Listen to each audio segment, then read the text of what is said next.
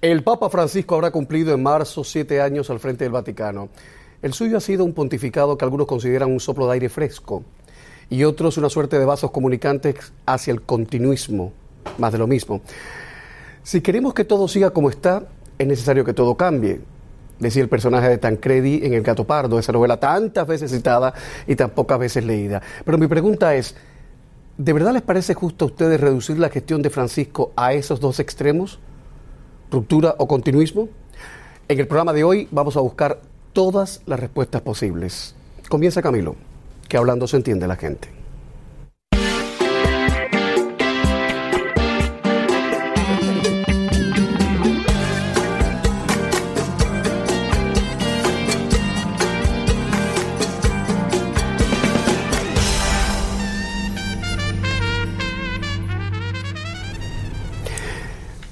Saludo en CNN Buenos Aires a Tito Garabal, vaticanista, escritor, periodista, presentador de radio y televisión. Tito, bienvenido.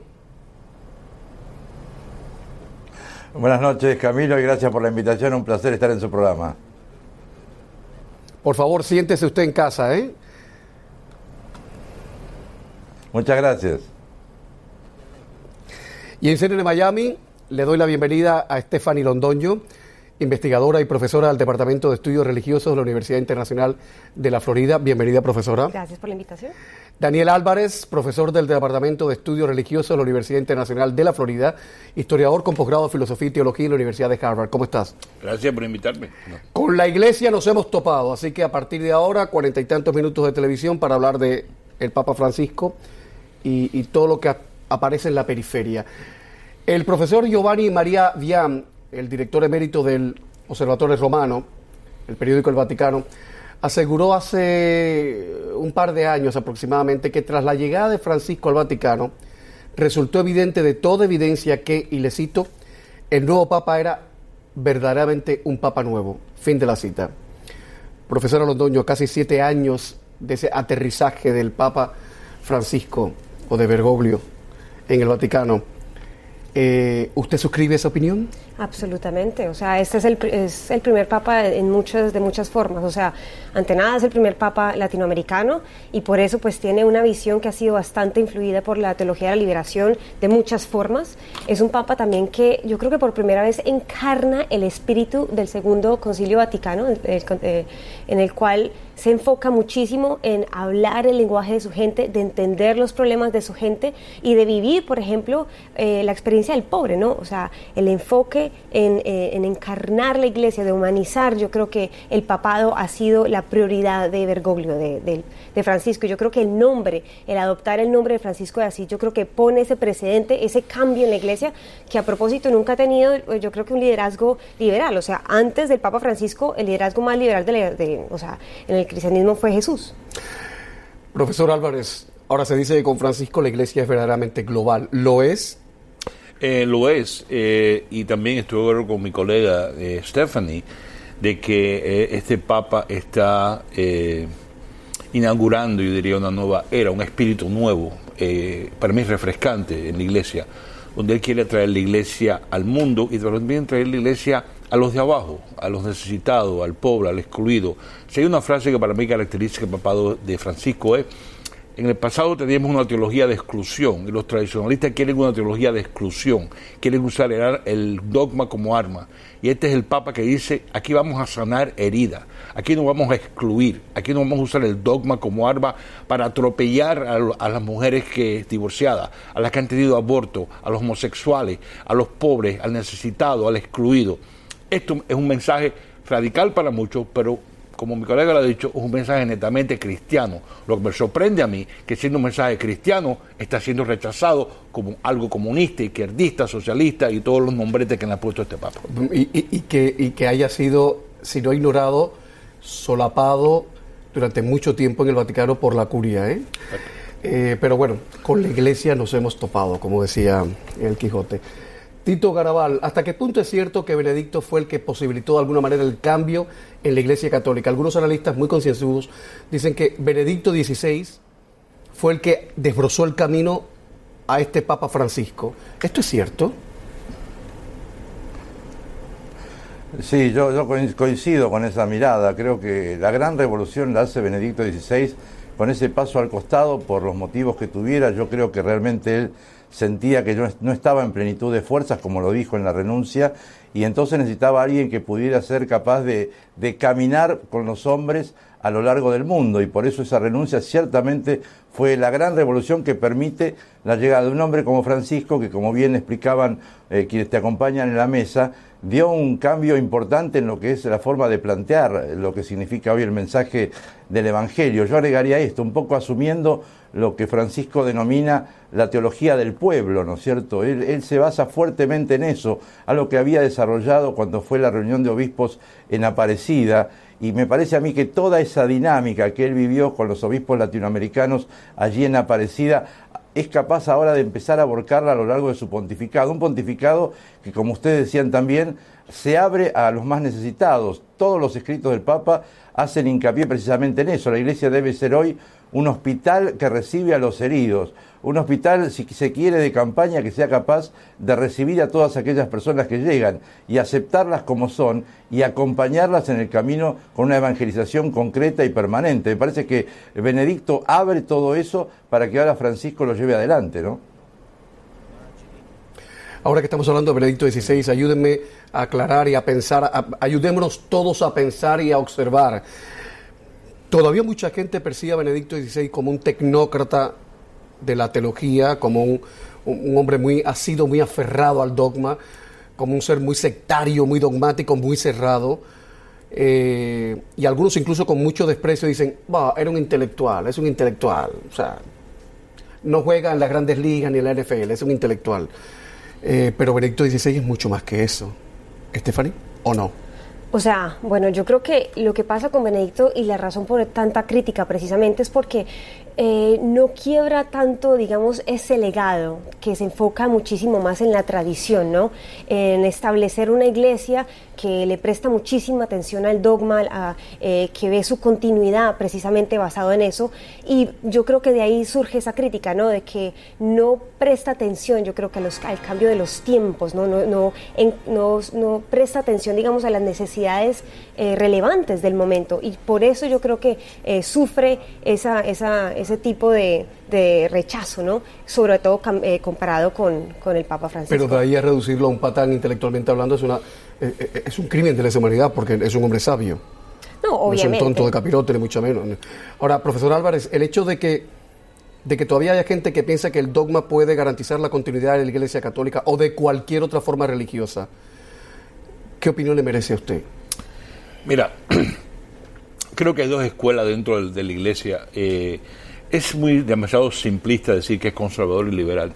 El dogma lo puedes ver como eh, algo fijo, algo inmutable que no se cambia, o puedes ver el dogma como lo ve el Segundo Vaticano. el Segundo Vaticano para mí es lo revolucionario. El, concilio. El concilio Vaticano, perdón. Muy revolucionario. el segundo, ¿eh? revolucionario, ¿por qué? Porque se da cuenta que hay que inyectarle cierta flexibilidad, esa inmutabilidad que domina la Iglesia por por dos, casi dos milenios, el segundo mercado dice, tenemos que ajustar el dogma a la realidad moderna, tenemos que aprender de los hermanos protestantes, tenemos que aprender de la ciencia, tenemos que aprender de la psicología moderna, no podemos quedarnos en el medio evo.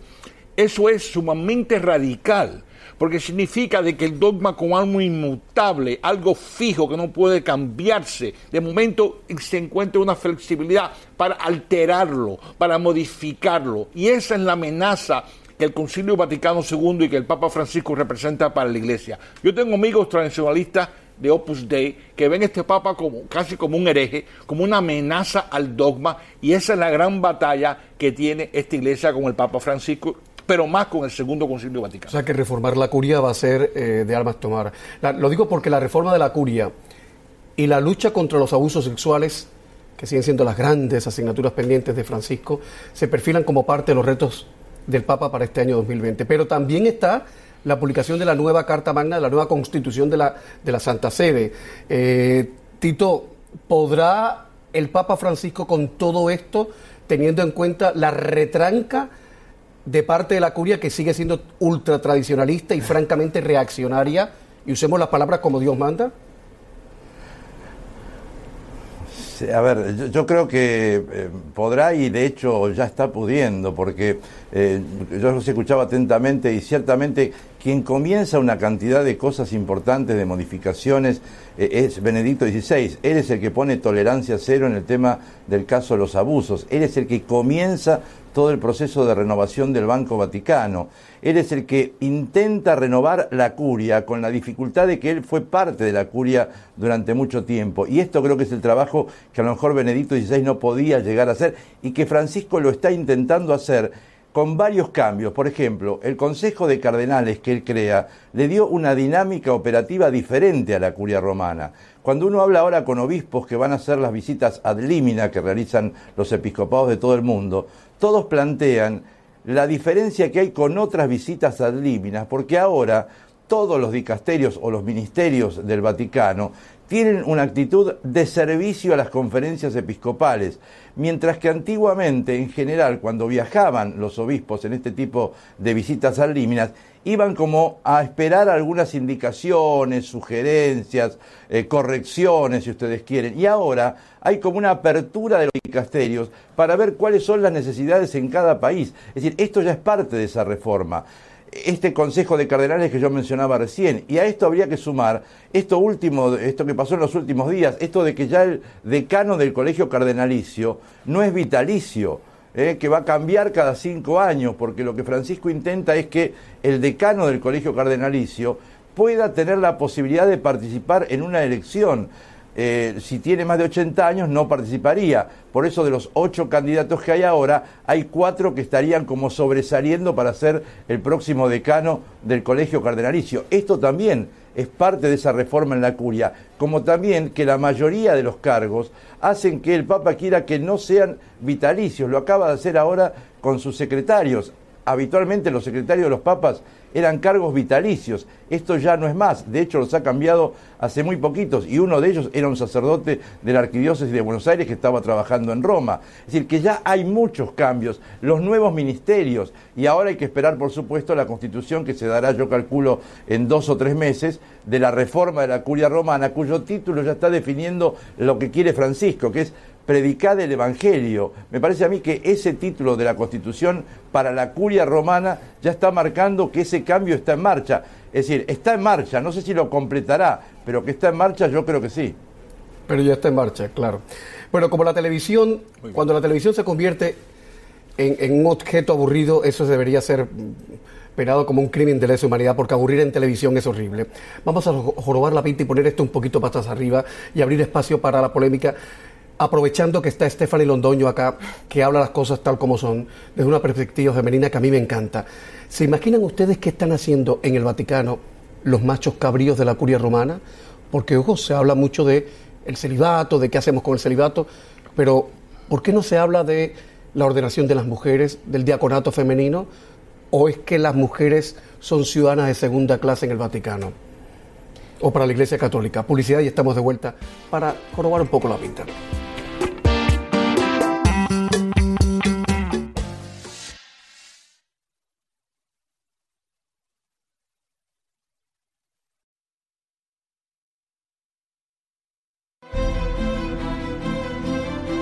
Ayuden a hacer de esta bendita tierra mexicana,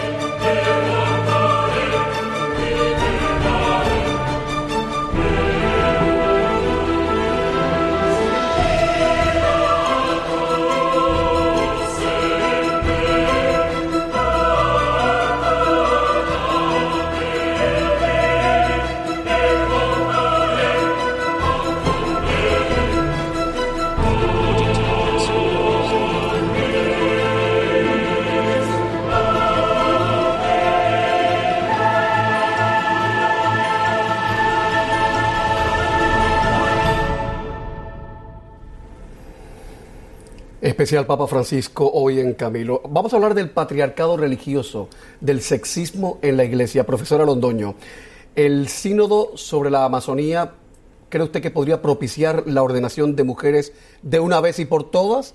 ¿O las mujeres van a seguir siendo,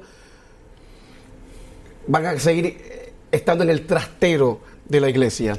Lo cual sería bastante eh, triste, ¿no? Total. Eh, precisamente porque, o sea, hay que recordar que las mujeres somos la mitad de la población del mundo y que somos la, la- la población mayoritaria también dentro de la iglesia. Ojo, que a nivel teológico el culto mariano es no, el culto absolutamente. principal de absolutamente. la iglesia católica. Entonces, ¿dónde están las mujeres? Bueno, o sea, eh, comenzando precisamente con el evangelio que predica este papado, ¿no? El de una inclusión radical, ¿no? Eh, el que invita a una pastoral absolutamente diversa, ¿no? Eh, el que intenta escuchar las necesidades de cada localidad. Y precisamente en el Amazonas estamos hablando de que muchas de esas tradiciones depende de la voz de la mujer, eh, donde digamos que el liderazgo tiene una otro tipo de dinámica muy diferente al que nosotros entendemos en el occidente. Eh, en ese caso, en ese orden de ideas, nosotros vemos cómo este Vaticano ha empezado a escuchar, o sea, las peticiones eh, basadas en las necesidades de esas localidades y beber de su conocimiento, sentarse, sentarse a escuchar. Y por eso yo creo que estamos repensando el celibato. Ya Ahora, ¿qué pasa este precedente? ¿Qué pasa con este precedente? Obviamente hay muchísima eh, tensión al respecto, ¿no? Eh, y hay que tener en cuenta de que esto de que la mujer no puede ser parte, ¿no? Del sacerdocio es básicamente tradición. Esto es tradición. ¿Y el celibato no es tradición también? Bueno, el celibato también es una cuestión eh, ¿O, una- de- o una un pretexto socioeconómico en el, en el- en el bueno, principio tiene, de todo? tiene, o sea, y aquí pueden haber muchísimas opiniones en la mesa, ¿no? O sea, pero efectivamente eso viene siendo más que nada tradición y podemos abrir, ¿no? El, el- el- o sea, el, diálogo en cuanto a cuáles son los pros y los contras y lo que quieras. Pero en este, precisamente nosotros yo creo que estamos entendiendo que la Iglesia necesita repensar tanto la- el celibato, la contracepción, qué pasa con los derechos del cuerpo de la mujer, la familia, el aborto, todas esas cuestiones, ¿no? Eh, yo creo que la Iglesia lo está repensando. Es más, aquí en Estados Unidos yo creo que eh, leí que hay alrededor de 200 mujeres que se denominan como sacerdotes, Ah, la mayoría de ellas excomunicadas o las del top, eh, la- las que son las, las que comienzan este movimiento han sido excomunicadas, pero siguen haciéndolo, precisamente porque en la Biblia también entendemos que hay muchas diáconas ahí, entre ellas Phoebe, eh, que habla de este liderazgo importantísimo de la mujer en la iglesia, que hay que también tener en cuenta que fueron las, las que financiaron el movimiento de Jesús en su época. O sea que yo no creo, personalmente, lastimosamente no creo que veamos un cambio eh, de esa índole, ¿no? De llegar a- a- al sacerdoticio, pero puede que sí lleguemos, digamos, a, a discutir, como lo están haciendo en este momento, de mujeres en el diaconado. Y que te- ojalá tengamos voto, porque podemos tener presencia, pero todavía no hay voto. Cuente conmigo, ¿eh? Si no me excomulgan antes. Profesor Álvarez, eh, en términos teológicos, ¿por qué la palabra del Señor tiene que estar en manos únicamente de los hombres? ¿Por qué? Bueno, parte es tradición, parte también es las, las epístolas de Timoteo, donde dice que la mujer tiene que estar en silencio en toda su misión. Eh, palabras muy fuertes, no le permiten a la mujer hablar en la iglesia. Pero lo que se ha descubierto, gracias a la investigación, tanto por hombres y por mujeres, que las cartas de Timoteo son eh, deuteropaulinas, no son del apóstol Pablo, no son apostólicas. Las cartas auténticas de Pablo, como ella citaba a Febe, una mujer que a Pablo se refiere como una diáconos, que diáconos en la, en la terminología paulina es un ministro, y se refiere a ella como prostatis en el capítulo eh, 16 de Romanos, verso 1.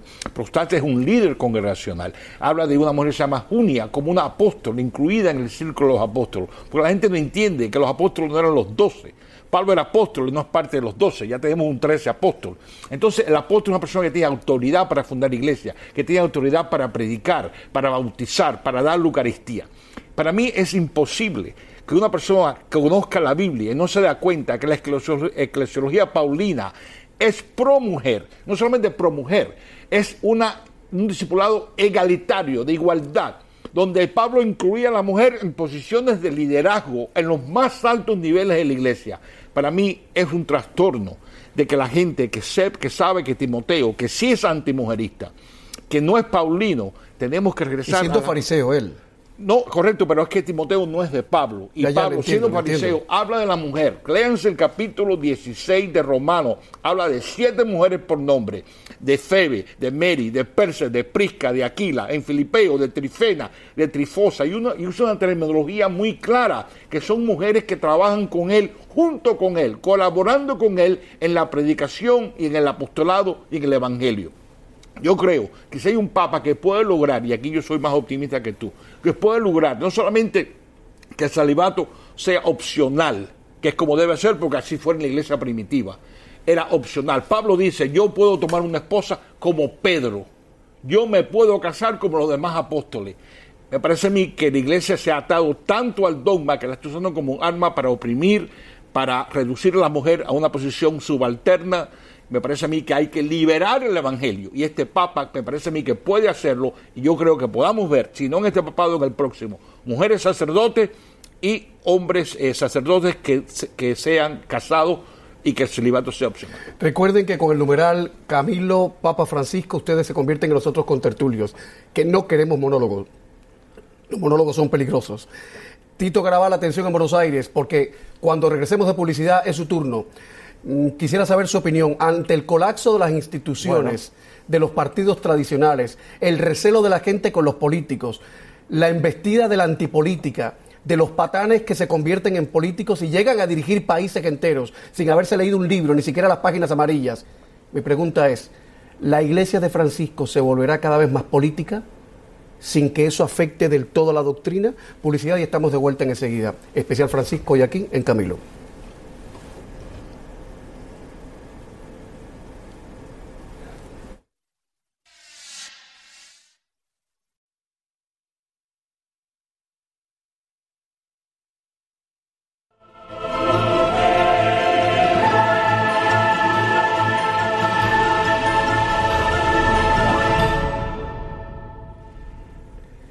Tito Caraval en Buenos Aires.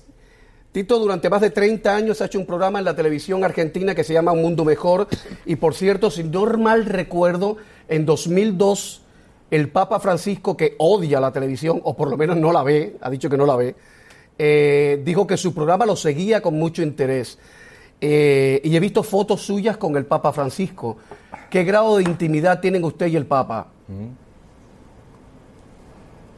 A ver, yo como director de prensa de la conferencia episcopal en esa época trabajé muchos años con él y lo conocía porque además también era muy amigo de su predecesor, el cardenal Cuarrachino, y semanalmente nos juntábamos. Mayoritariamente hablábamos de fútbol, por ejemplo, en esos encuentros, pero hablábamos de muchas cosas, así que hay una cercanía y una, un afecto de muchos años. Y él sí, como bien lo decías vos recién, Camilo, él declaró mi programa como programa de interés del arzobispo de Buenos Aires. Fue el único que declaró, el único programa que él declaró de su interés siendo arzobispo de Buenos Aires cuando Claves para un Mundo Mejor estaba por la temporada número 20, ahora estamos en la 31. Así que realmente siempre nos fue acompañando en todo este proceso. Por eso siempre digo, yo no soy amigo, pero sí tuve el privilegio de trabajar mucho tiempo con él, tanto en la conferencia episcopal como en cosas del arzobispado de Buenos Aires. Esto nos daba una cierta cercanía y un, afecto que de algún modo se sigue manteniendo ahora en la distancia, por supuesto, pero la verdad que sí siempre hemos tenido esa posibilidad. Y yo lo que veo, eh, vos hablabas de la intimidad de Francisco Camilo, y ciertamente, ¿qué es lo que uno nota que ha cambiado de Bergoglio a Francisco? Posiblemente dos cosas. Uno que allá se lo ve mucho más sonriente, acá era un hombre bastante serio, si bien le gustaba en la intimidad hacer algunos chistes, así esos chistontos los llamamos en Argentina, que, era, era de hacer ese tipo de chiste, le gustaba hablar de fútbol. Eh, bueno, ahora lo vemos más sonriente a Francisco permanentemente. Y lo otro es que él, acá le gustaba salir, lo que decimos los argentinos, a callejear, a andar por la calle, po- poder tomar contacto con la gente de modo directo sin que mucha gente supiera ni con quién estaba hablando. Obviamente eso Francisco no lo puede hacer. Esto creo que es un poco también lo que a él lo tiene un poco como eh, encerrado en su lugar, pero a pesar de eso se hace sus tiempos para hablar con cantidad de personas. Algunos se saben, otros no se saben, y esto le permite mantener una cercanía con la gente. Así que estas son algunas cosas que yo podría comentarte rápidamente de la cercanía que uno tiene con él y del afecto que siempre nos ha dispensado, ¿no? Profesor Álvarez, el hecho de que la antipolítica sigue ganando terreno, que auténticos analfabetos funcionales están dirigiendo naciones enteras, bloques de poder de dimensión planetaria, ¿Cree usted que de alguna manera esto posibilite o propicie que la iglesia de Francisco se vuelva cada vez más política o más activa en política? No, el, Papa no le ha tenido miedo, por ejemplo, hablar de la crisis del ambiental. Eh, no le tiene miedo de hablar de la situación eh, del pobre en el tercer mundo. Eh, creo que en ese sentido Juan Pablo II y Benedicto XVI eh, fueron su in- inspiración también, porque atacaron el capitalismo eh, rapaz, a- a- atacaron la inigualdad, atacaron la explotación, que claro, le ha traído el, oprobio, esa crítica que estamos hablando de un papa izquierdista, un papa que no debía ser más Pero- espiritual, pero- más dogmático. perdón, la iglesia tiene que ser una iglesia Álvarez, política. Perdón, porque en este programa hablamos las cosas como son. Cuando usted dice esa crítica, ¿de dónde viene esa crítica? Digámoslo de una vez alto y claro. Bueno, ¿De los es- imbéciles o de la ultraderecha o, o incluso de la ultraizquierda que cada día se parece más a la ultraderecha? ¿De dónde viene esa crítica? Bueno, eh, esa, esa, esa crítica yo lo ubico con un sector de la población en el mundo occidental que ve que este Papa está amenazando sus intereses económicos y políticos. Porque cuando este Papa habla de incluir al resto del mundo, ¿no? Y, y trata de, de- de- de hablar de un evangelio que encarnado en el pobre, como decía ella, ¿no? La opción preferencial por el pobre, el Concilio Vaticano. Cuando él hablamos de un Papa de que está eh, eh, al lado del necesitado. Eso tiene que ser una amenaza a una persona que tiene poder y que tiene riqueza. Porque este Papa le está diciendo, si tú vas a ser cristiano, tienes que estar dispuesto a compartir esa riqueza con el mundo. Pero el mundo le está diciendo a este Papa, yo no voy a compartir la riqueza, que el pobre resuelva sus problemas, porque la riqueza para mí, ese es mi Dios, eso es lo más importante para mí. Así que el mensaje de este Papa Francisco, cuando habla de encarnar el Evangelio, el Jesús que se mezclaba con el pobre con el necesitado, a, que, a él, a quien Jesús le hablaba, ese mensaje tiene, Camilo, que ser amenazante, porque yo no quiero soltar mis riquezas, yo no quiero que mis impuestos yo tenga que darle al necesitado, el necesitado que se la resuelva él mismo, porque esos impuestos, esa riqueza es mía y no la voy a compartir Mucho con peor nadie. si es inmigrante y pobre. Porque si es inmigrante y llega con un Rolex, bueno, what do you think about that? Pero si eres pobre, con Francisco llegó al Vaticano un hombre receptivo hacia la teología de la liberación. Eso es una certeza, no estamos descubriendo nada. Eh, voy a dejar de alguna manera esa idea sobre la mesa, eh, porque este hombre, en mi opinión, igual ustedes me dicen si estoy errado o no, con cierta sutileza dejó a un lado las opiniones de Juan Pablo II y de Benedicto XVI, que no la tenían toda clara con eh, la, teología, la teología de la liberación y el Concilio Vaticano II, que tanto deberíamos agradecerle en nuestros países. Ahora, algunos se están apoyando en eso para decir que Francisco es un papa populista. ¿Lo es, Stephanie? Mira, yo creo que es súper importante, o sea, establecer el hecho de que las religiones no, no se deberían malinterpretar eh, pensándolas de una forma trascendental. Como muy bien dice el profesor Álvarez, tien- las religiones tienen que tener dientes cívicos, tienen que poder morder, la, lo- y nosotros lo llamamos política, lo que pasa es que yo creo que es un problema de semántica. La gente mal- malinterpreta eh, el estar cívicamente conectado, políticamente Bueno, y si hablamos de civismo, que no se habla de eso ya. Obviamente, porque ¿de qué me sirve a mí ser buen cristiano solamente eh, rezando en la, igle- eh, en la iglesia, en la privacidad de mi al hogar? prójimo. Y sin tener ningún cambio importante. O sea, el Evangelio, como bien decía aquí el profesor Álvarez, o sea, se trata precisamente de eso, de enfrentar el mundo con una mirada que te obligue a mirar, a juzgar y a actuar. Y de eso se trata la metodología de la liberación, ¿verdad?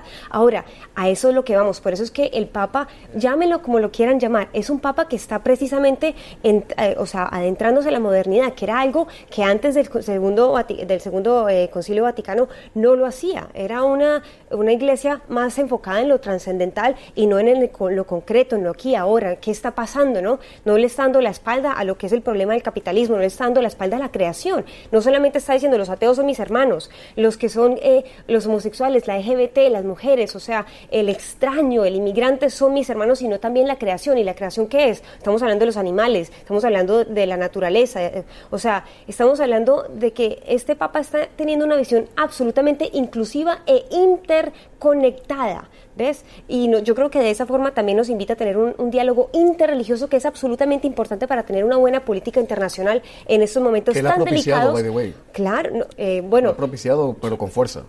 que, que ha motivado el este tipo de sí, diálogo, sí, sí. absolutamente, porque estamos hablando de una época en donde tenemos eh, eh, eh, bombas atómicas y Perdón, profesora, pe- perdón a los invitados, porque hay una voz celestial desde Atlanta que me está diciendo, vamos a corte y no te lo voy a repetir más. Vamos a corte. Tito Garabal, Tito Garabal, por favor, atención, porque cuando regresemos del corte, quiero que nos ayude a pensar en los siguientes términos. Tienen razón la gente que dice que el Papa es demasiado laxo, demasiado flojo con los regímenes de gente como Maduro, el castrismo o el postcastrismo en Cuba, Daniel Ortega, etcétera, etcétera, etcétera. ¿Tienen razón? Ya volvemos.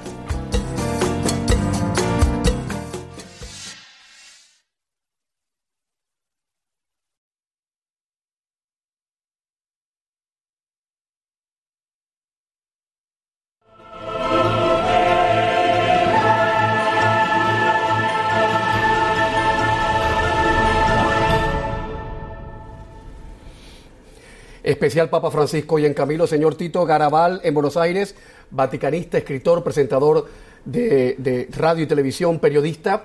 Eh, ¿Qué usted le responde a la gente que dice que el Papa Francisco, pese a, a toda esa a toda esa, esa proyección del Papa hacia los pobres, hacia la gente más chivada de la sociedad, en ocasiones se muestra muy pusilánime, muy laxo, muy flojo, muy flexible con los regímenes dictatoriales, por ejemplo? ¿Qué usted responde a eso? Bueno, yo, creo, Ca- creo, Camilo, que en general lo que pasa es que en realidad no ha tenido el Papa eco en esos regímenes. Y de hecho, hoy, en la reunión con el cuerpo diplomático, hoy mismo, el Papa planteó concretamente que las desigualdades y la corrupción endémica en nuestra América Latina se generan porque se ataca el sistema democrático. Dijo, hay que fortalecer el sistema democrático porque de lo contrario se producen desviaciones antidemocráticas, populistas y extremistas. A ver, no nombra países, pero todos sabemos cuáles son los países que están pasando por este tipo de situaciones. En el caso concreto de Venezuela, me consta que hubo algún intento oficial para acercar partes y no llegó a buen puerto. Hubo intentos oficiosos que tampoco llegaron a buen puerto. Es decir, el Papa, que además es jefe de Estado, puede intentar acercar partes hasta donde las partes le permiten acercar. Cuando no se logran los acercamientos, más allá muchas veces el Papa en lo formal no puede hacer. A lo cual hay que agregar también que este Papa lo que ha intentado siempre es que en cada país tengan roles protagónicos las iglesias locales. Y me consta también, porque uno sigue la información, del seguimiento y el acompañamiento que está haciendo el Papa con las conferencias episcopales de estos países, por ejemplo, que vos estabas mencionando recién. O sea que, en realidad, se le ha dado el rótulo de que no ha hecho, porque a lo mejor no ha tenido logros efectivos, pero que ha intentado de distintas maneras generar, y ustedes fíjense que en los, las últimas bendiciones Urbi et Orbi, el único país de América Latina que el Papa ha mencionado expresamente fue concretamente Venezuela. Lo que pasa es que lamentablemente no tiene eco del otro lado. Y en ese sentido también habría que decir esto.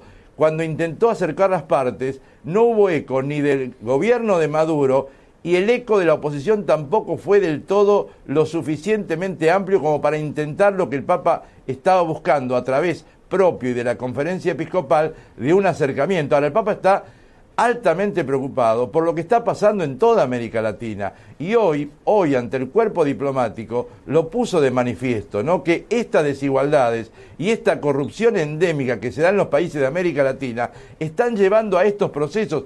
Por eso pide reforzar fuertemente las instituciones democráticas y los estados de derecho. Me parece que esta definición del Papa de hoy de algún modo está respondiéndote, Camilo, a esto que vos estabas planteando. Ahora, que se ha hecho esa imagen de que el Papa actúa en un lado y no actúa en otro, esto es cierto. Por lo menos la imagen existe, pero no es verdad. Lo mismo que pasa en Argentina. En Argentina mucha gente dice, ay, ¿por qué no viene el Papa? Los argentinos están enojadísimos porque el Papa no vino. Y hay un problema, en el mundo quieren que el Papa vaya, los argentinos le exigen que venga, es decir, creemos que tenemos más autoridad sobre un hombre que hoy ya no nos pertenece como argentinos. Sin embargo, en Argentina estamos creídos que como es argentino, tiene que venir. Y bueno, lo dijo el Papa un día hablando con nuestra colega Valentina Larraqui cuando le dijo que los argentinos nos creemos el ombligo del mundo. Entonces, de algún modo, esta realidad hace que también en Argentina no se entienda bien. Ahora, todo lo que el Papa ha planteado sobre el cambio climático, este Papa ecológico como se lo llama, es la mirada del planeta de acá 30, 40 años, cosa que ningún otro líder en el mundo ha hecho. Y esto sí creo que es la esencia del pontificado de Francisco. Un hombre que ha cuidado la liturgia, un hombre que a lo mejor en algunos temas a algunos sectores de la iglesia no los termina de conformar, como bien lo explicaba el profesor Álvarez, pero que ciertamente está intentando remar en medio de aguas turbulentas, generando algunos cambios algunos que son posibles y otros que a lo mejor no los va a poder llevar adelante él, pero que deja sembrada la estela, me parece, ¿no? Estoy absolutamente seguro, tengo la convicción moral, moral solo, de que si el Papa mm, decide ir a Argentina, la señora Cristina Fernández de Kirchner le pondrá alfombra roja. Antes lo ignoraba y le viraba la cara y le hacía el feo. Ahora le pondrá alfombra roja. Eh, bueno, bueno, bueno, Tito, que en la viña del Señor hay de todo y nos conocemos. Voy a poner publicidad, no para no entrar en ese hierbajo, ¿eh? Me gustaría, pero ese es otro programa. Ese es otro programa. Abusos sexuales, porque en 2019 Francisco eliminó el secreto pontificio. Algunos dicen que es un giro copernicano, un cambio radical y total. ¿Eso es cierto? ¿Hasta qué punto es cierto? Ya volvemos.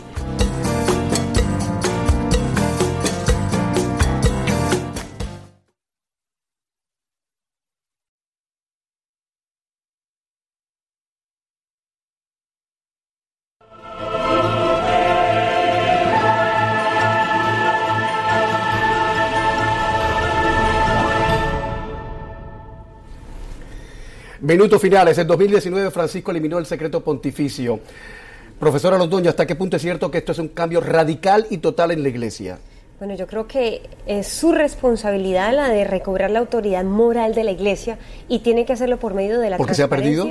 Obviamente, claro que yo, yo creo que sí. O sea, y yo creo que el mundo también lo ha visto. Eh, la Iglesia ha sido humillada. Obviamente, la falta de transparencia alimenta precisamente la desconfianza y el éxodo que ha sufrido la Iglesia Católica. Y yo creo que por eso, en este momento, eh, el Papa decide tomar esta decisión tan importante porque tiene que tener muchísima diligencia, pero tiene que venir precisamente después de esa transparencia. Profesor Álvarez, ¿esto se pondrá en práctica como Dios manda? Yo espero que sí. Es más, para mí es un escándalo que, esto está, que, está, ocurriendo en el 2019, que este Papa está tomando otra decisión. Esta decisión se había haber tomado hace 30 años atrás.